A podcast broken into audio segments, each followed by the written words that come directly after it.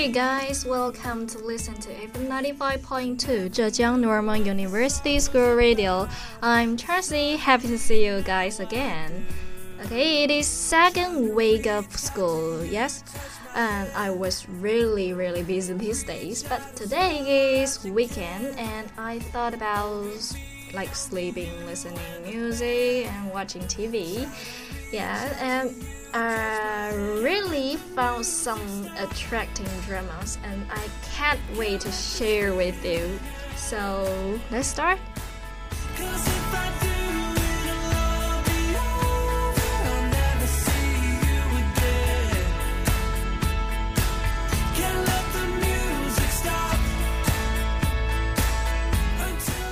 Last semester, I mentioned an American television series called This Is Us in our program. Maybe you don't remember now, and, and, and yeah, that's okay. I just want to say that it will return on next Saturday oh no, it's next Tuesday uh, on uh, September 26th, and I am really looking forward to season two because I was really struck by how gets equal parts touching and love out loud funny in season one. To be honest, I actually didn't focus on the latest information about This Is Us. I know that season 2 is about to air because I watched the 69th primetime Emmy Awards last Sunday, and I noticed this is uh, picked up one nomination of the five nominations still up for grabs at the beginning of the night. Sterling K. Brown, who plays Randall Pearson in drama, won for Outstanding Lead Actor in Drama Series. At the Emmys, the actors and actresses made the event a family affair as they posed with their significant others on the red carpet. While Justin Hartley, as Kevin in the drama, posed with his fiancée, Chrishell, Chris Hale still in K. Brown, brought along his stunning wife, Ryan Michelle Bathe, and who had a guest spot on season 1, and Mandy Moore as Rebecca, couldn't help but show off her engagement ring as she attended the event with her new fiance Taylor Goldsmith.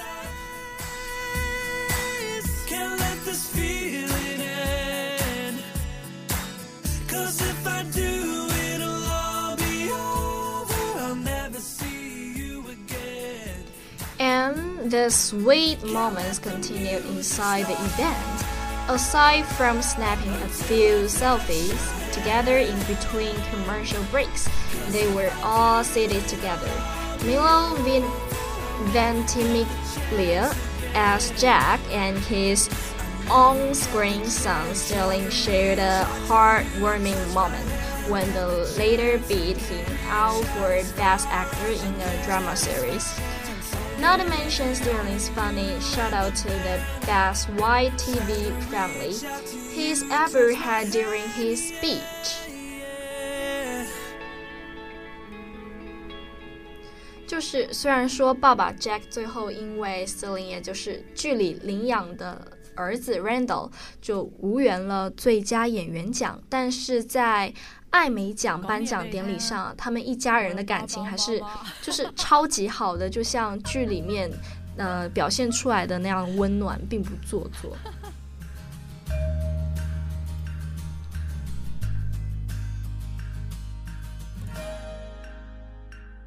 谁人曾爱过你？你尽量幻想他贪你什么？You may be curious about season 2. Will it still be funny and warm? Well, this is us be able to avoid a sophomore slump. Yeah, I am as curious as you are. So next we will talk about something you may want to know about season 2. Firstly, about Kate. Kate is going to explore a music career. The season one finale ended with Kate deciding to pursue her dream of becoming a professional musician. Oh, so how will that work out for her? Maybe I, I guess, as with everything else in Kate's life, it won't go smoothly. What do you think?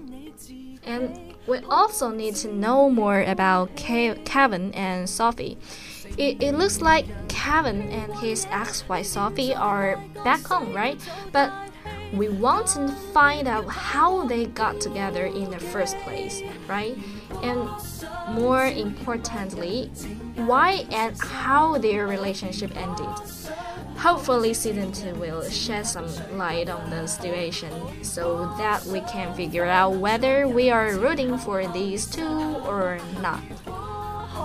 磊落做人你会更吸引你有个个也有你有爸爸妈妈你有尖过卦睇下先。你有尖过卦你有几口一家你亦有收过花得过初吻放过烟花你的八字看透了吗你有苦恋的他你有胆却怕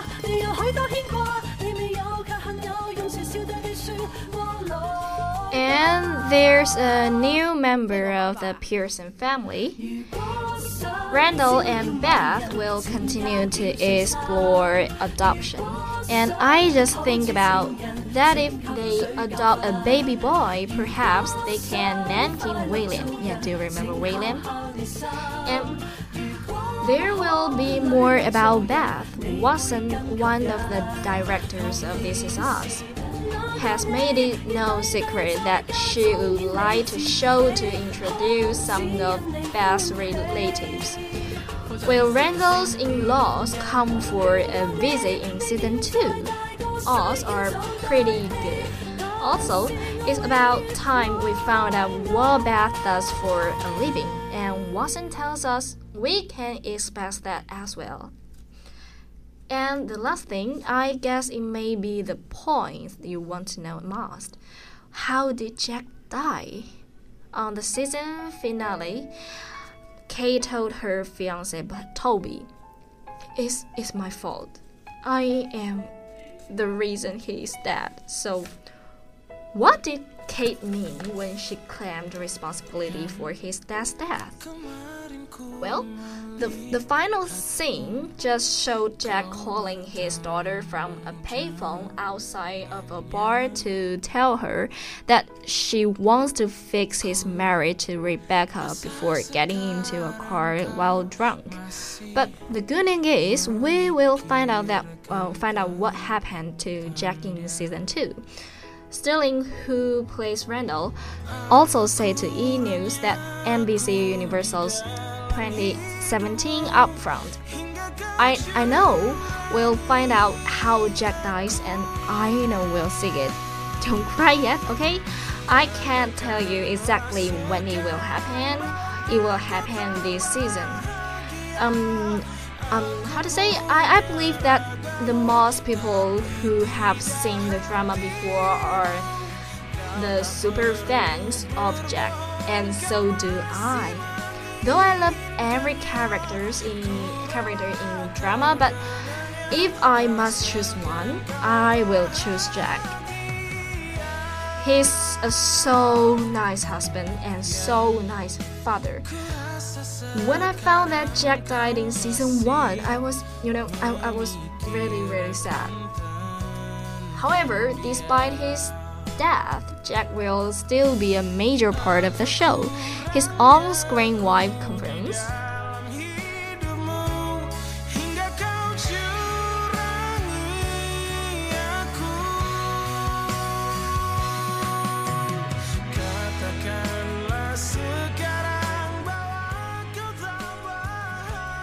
You may be curious about how the episode 1 in season 2 will be. The first episode is all about the ramifications of those things that have been said and the regret. It also finds the big three, Kate, Kevin, and Randall, ringing their 37th birthdays while trying to achieve all the milestones they dreamed of in the last season finale. Randall hopes to adopt a third child with his wife Beth. Katie's throwing up her singing career, and Kevin is filming a new Ron Howard movie in Los Angeles.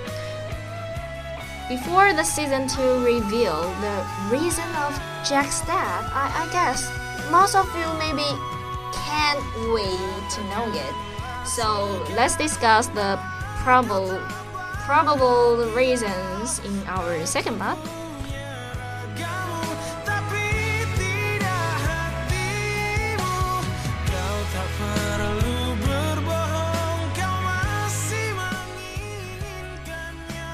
Okay, the first point we have already known is that the kids were just teenagers when he died, right? When uh, we've only gotten a glimpse of Jack's funeral, but it revealed so much. Just seeing the big three as team confirmed that Jack died in the 1990s.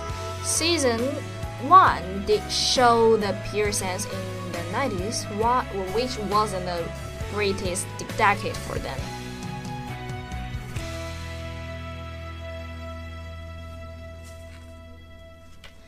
The second point is that Jack was not murdered by Miguel. yeah, of course. Some fans believe that Jack's best friend murdered him. Yes, really, Miguel did uh, did marry Jack's wife Rebecca, but it wasn't part of some master plan, right? Jon Huertas, 40, who plays Miguel, debunked the theory. What kind of show are you watching? This is not some murder mystery, he told Entertainment Tonight. And the last point is Jack did not die in 911 attacks. You know, one of the biggest theories that gained popularity over the course of season 1 was that Jack died in New York on September 11, 2001. Why? Kate revealed that she was scared of flying, and Kevin threw away his toy plans after his father's death. So, um, even though the theory turned some heads, it's been pretty much debunked. First of all, the kids were teenagers when he died, and we all know Kevin, Kate, and Randall were born in 1980, so they were 21 in 2001, right? So um, the timeline for the 911 theory is off. Not the only ones cry when they see you,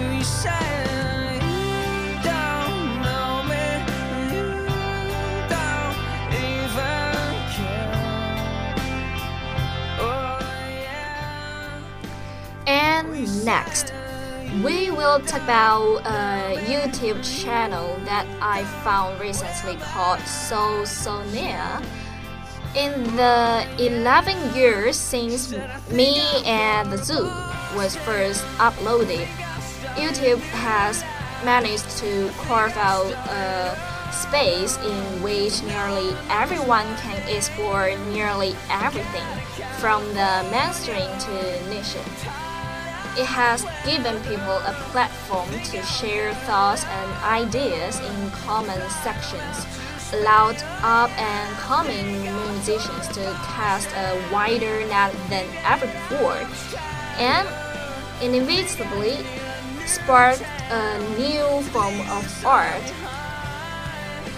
Vlogging, yet while the current vlogging sphere is saturated with beauty tutorials, uh, shopping hauls, and other forms of self expression. There aren't many who constantly share deep personal stories.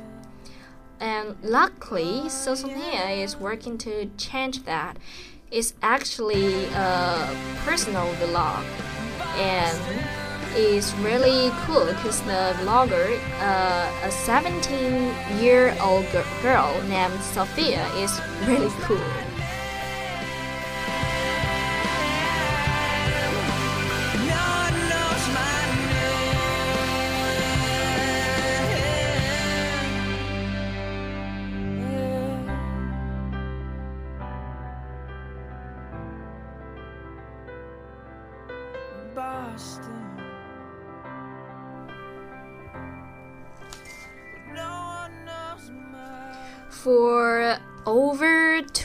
Sonia has been exploring various art forms from painting to singing to writing poetry to create visual stories that relate in die short films.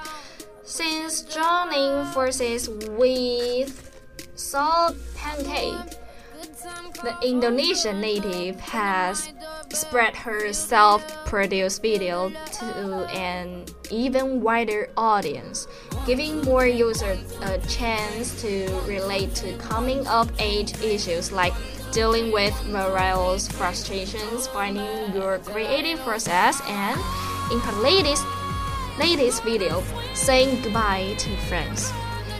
I, I was attracted by her first video called introductions It's a unique introduction video I had never seen before. It is a quite cool video and I even don't know how to express how cool it is. I still remember what she said at the last of the video. She said, I get a bit too much paint on my hand on my hands sometimes and I'm horrible at grammar. I don't paint my nails, but I do get paint on my names.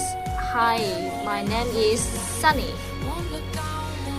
And I also watched some of her other videos like I Love Piece of You, What Winter Feels Like, Escaping a Bad Day, The Happiest Girl in the World, and many other awesome videos.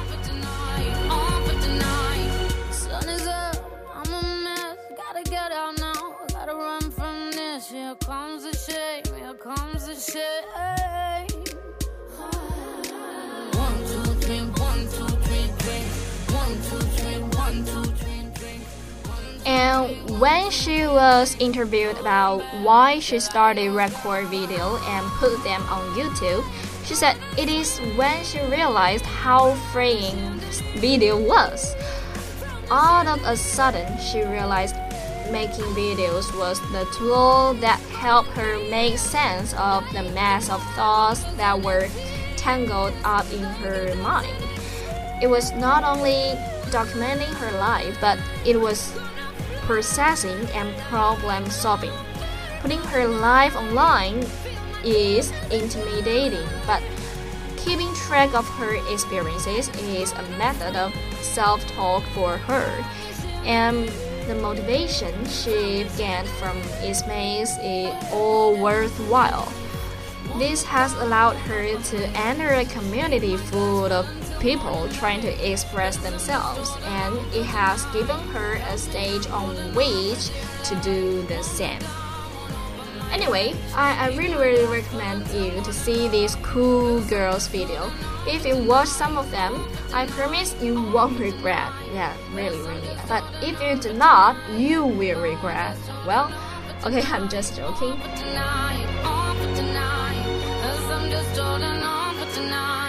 I'm just holding on for tonight. Oh, I'm just holding on for tonight. On for tonight. On for tonight. Okay, in the last part of our show, I wanna share a song from Sia. It's a song I really love. It's called Chandelier. Yeah, yeah, it's the last song in the background music. Loop. Did you hear it? Yeah, maybe we can play it again.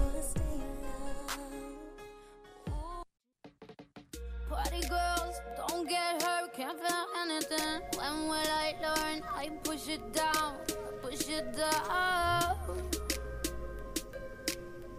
I'm the one for a good time call from Yeah, Chandelier is the lead single from Australian recording artist Sia's sixth studio album, 1000 Forms of Fear. It is her first single in four years. It was written by Sia Furler, Jess Shatkin, and produced by Greg Kurstin and Jess Shatkin.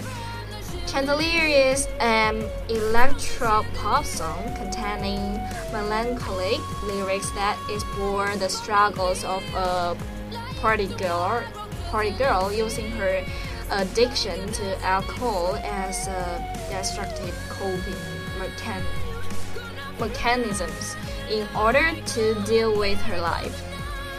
Billboard magazine chose this as their best song of 2014.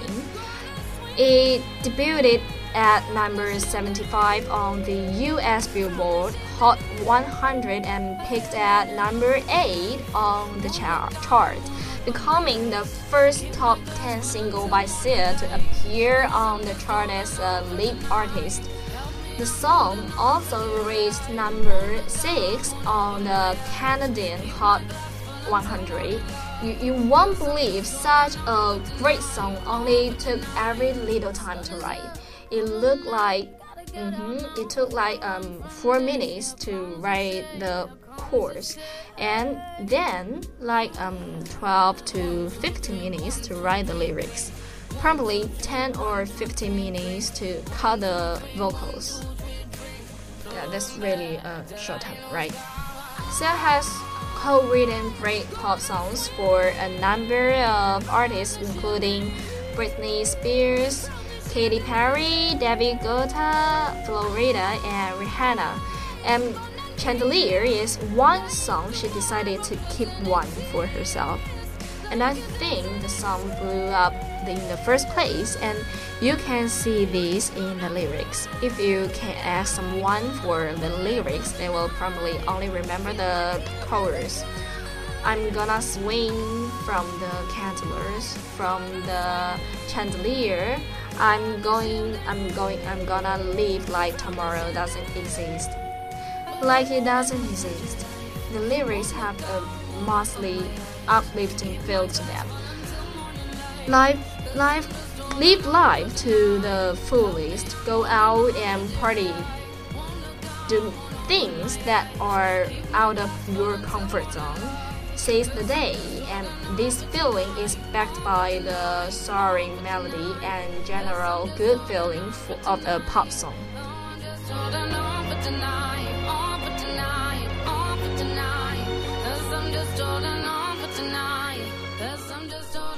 And you may hear the lyrics like I'm holding on for dear life, won't look down, won't open my eyes, keep my glass full until morning light, cause I'm just holding on for tonight.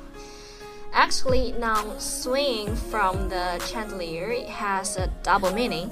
It isn't symbolic of living an unconventional, conventional, uh, free life to fullest. It, it seems here to be symbolic of near ca catastrophe. Catastrophe. Yeah, she's barely holding on. She can't even look at what she's doing. I'm, I'm just holding on for tonight is carefully worded on the one hand, on the one hand, it can mean that she's holding on for the night. She will make it through. The darker interpretation is that she will only hold on for tonight. Once the night is over, she will let go into death. The way Sia says that sentence over and over at the end of the song implies this darker interpretation it ain't nothing that I can do. Baby, I stay in love with you. And I keep on telling myself that you come back. Hope you enjoy this strong rhythm song. It seems happy time is always short. Today's show is coming to the end soon. Hope it will bring you some fun and wish you a happy weekend. See you next week. Bye.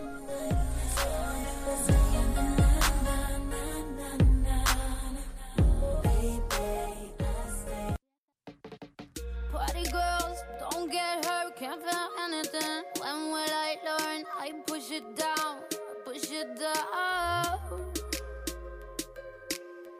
I'm the one for a good time call, phone's blowing up. Ring on my doorbell, I feel the love, feel the love.